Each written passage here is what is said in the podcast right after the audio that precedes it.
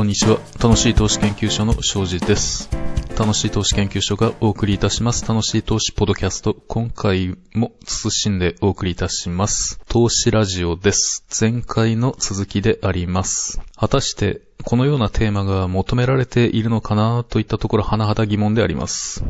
話している本人が言うのもなんなんですけれども、ただですね、私個人としては非常に興味深い事柄でありまして、かつ、投資家個々人にとってもですね、かなり重要なテーマであると信じておりますので、取り上げる次第であります。まあそもそもスポンサーもいませんし、好き勝手できるラジオですと、買って売って儲かったといったようなスタイルを、あの、施行されているような方には、もしかしたら、まあおそらく実中八九用のない問題かもしれません。ただですね、長い目で見て投資して、長い期間で投資成果を上げるといったスタイルの、まあいわゆる本当の意味での投資家の方々に向けて発信していきたいラジオであります。どうかご了承いただきたく思います。で、まあ、国家の意図のようなものにも触れられる、もしかしたら触れてしまうようなお話になるかもしれません。というわけで、今回のテーマは、アベノミクスと日経平均の異常な動きというテーマでお送りいたします。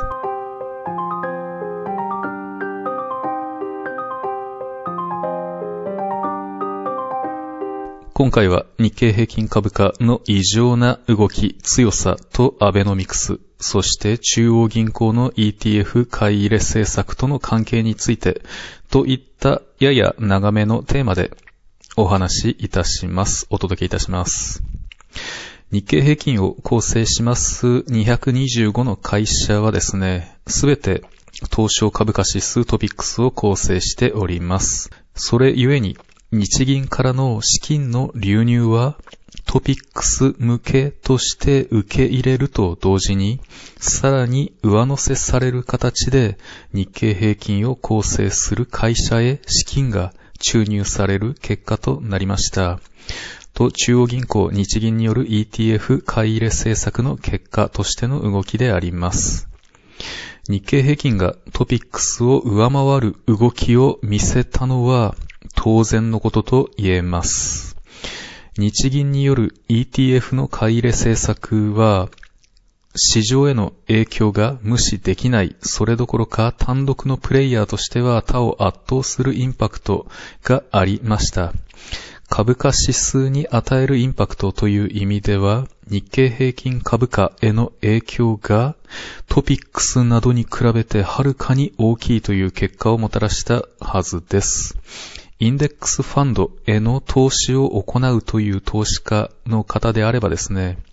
この期間、つまり2010年12月に始まった日銀による ETF 買い入れ政策以降の期間です。この間、トピックス連動型ではなくてですね、日経平均連動型に投資すべきであったという結果になります。中央銀行が後押ししていたのが日経平均であった、日経平均を構成する会社群であったのでありますから当然のお話ということになります。今気づいた私はトピックス連動型に投資していましたね。さて、ここで最初に思い起こされたのがですね、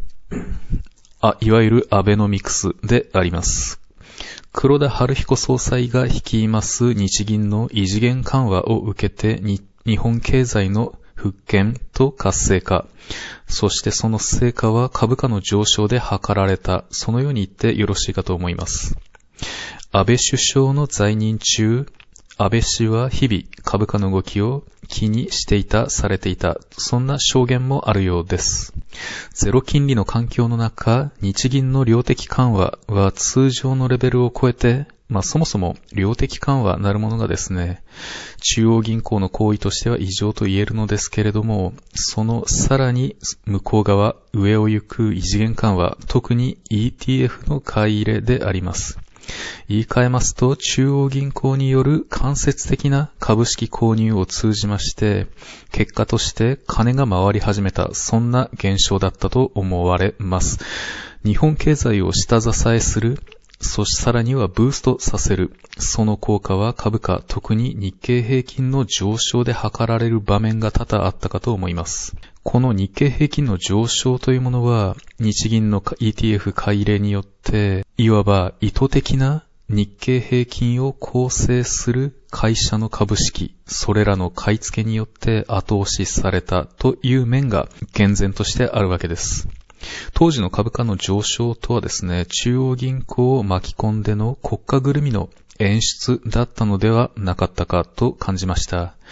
で、ここに思い至ってですね、アベノミクスの正体とはこれかなと私は思ったんです。ところがですね、よくよく調べてみますと、日銀による ETF 買い入れが始まりましたのは、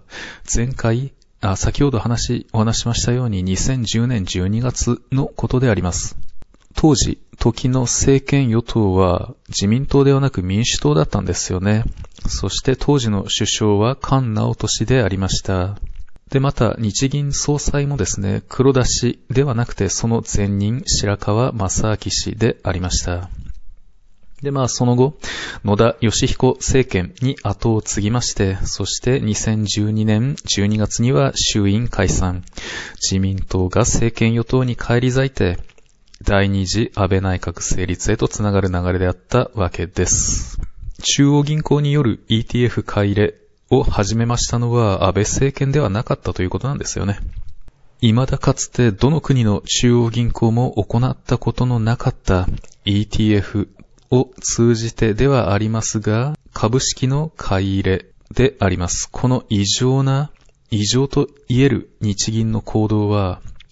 まあ言うなれば中央銀行によるあからさまな日経平均株価をターゲットとした買い支え、ブースト工作はですね、民主党政権の下ではパッとしなかったということなんですよね。2010, 2010年に民主党の野田首相が衆院解散を口にした2012年ですね。2012年に野田首相が衆院解散を口にした時を境にして日経平均は上昇を始めました。その当時、結構劇的だなと私は思ったんですよね。市場は民主党政権の退場と自民党政権の復権を予測し、そしてそれを喜んでいるというふうに感じられたものであります。民主党政権下での日本経済というものはこんなにも失望されていたのかなっていうことをですね、まあわからないでもないですけれども、あの、驚いた、そんなことを覚えております。潮目が変わるっていうのはこんな時なんだなというふうに今にして思い返せる時期でありました。まあ、株価の動向を気にするものとしてやはり劇的な瞬間であったと言えます。日銀による ETF 買い入れは日経平均株価を実質的なターゲットとしましてお金をすりましてで、これに集中的に注入し結果として日経平均、日経平均の上昇に至る、そんな演出効果を起としたものであったと思われるわけです。まあ、あくまで私個人の解釈ではあります。ただですね、それは安倍政権が主導して行ったものというわけではなく、どうやら政権与党の枠を超えて描かれた国策であったと考えるしかありません。このような絵を描いた誰かがいたのでしょう。誰かはわかりませんけれども、2012年、あ、2010年に民主党政権の下で実行に移しはしたものの、日銀による ETF 買い入れではありましたが、その効果が目に見えて現れるには、安倍晋三氏が率いる自民党の復活を待たねばなりませんでした。そしてこの出来事、株価が上がってめでたいという単純な話ではありません。なぜなら株価が歪んでしまうからであります。ちょっと長くなりましたので、今回はこの辺で切り上げたいと思います。次回にも続きます。というわけで、今日のまとめです。第1に、日銀による ETF 買い入れ政策。この真の目的とは、日経平均を構成する会社群への手こ入れであったということです。あるいは、もっと短絡的に、こんなことであったと思いたくはないのですけれども、日経平均株価の買い支え、株価上昇の演出効果を狙ったものであった可能性があるということもあります。そして第2に日経平均が極めて優遇された過去直近11年間であったということ。そして第3に、日銀による ETF 買い入れという異例のあるいは異常な施策は、アベノミクスと直結するものでは必ずしもなかったということです。これは党の枠を超えて描かれた、書かれた歴史上、例を見ない独創的な試みであったと言えます。そして最後第4に、副作用は当然あるということです。それは株価の歪みをもたらしたということであります。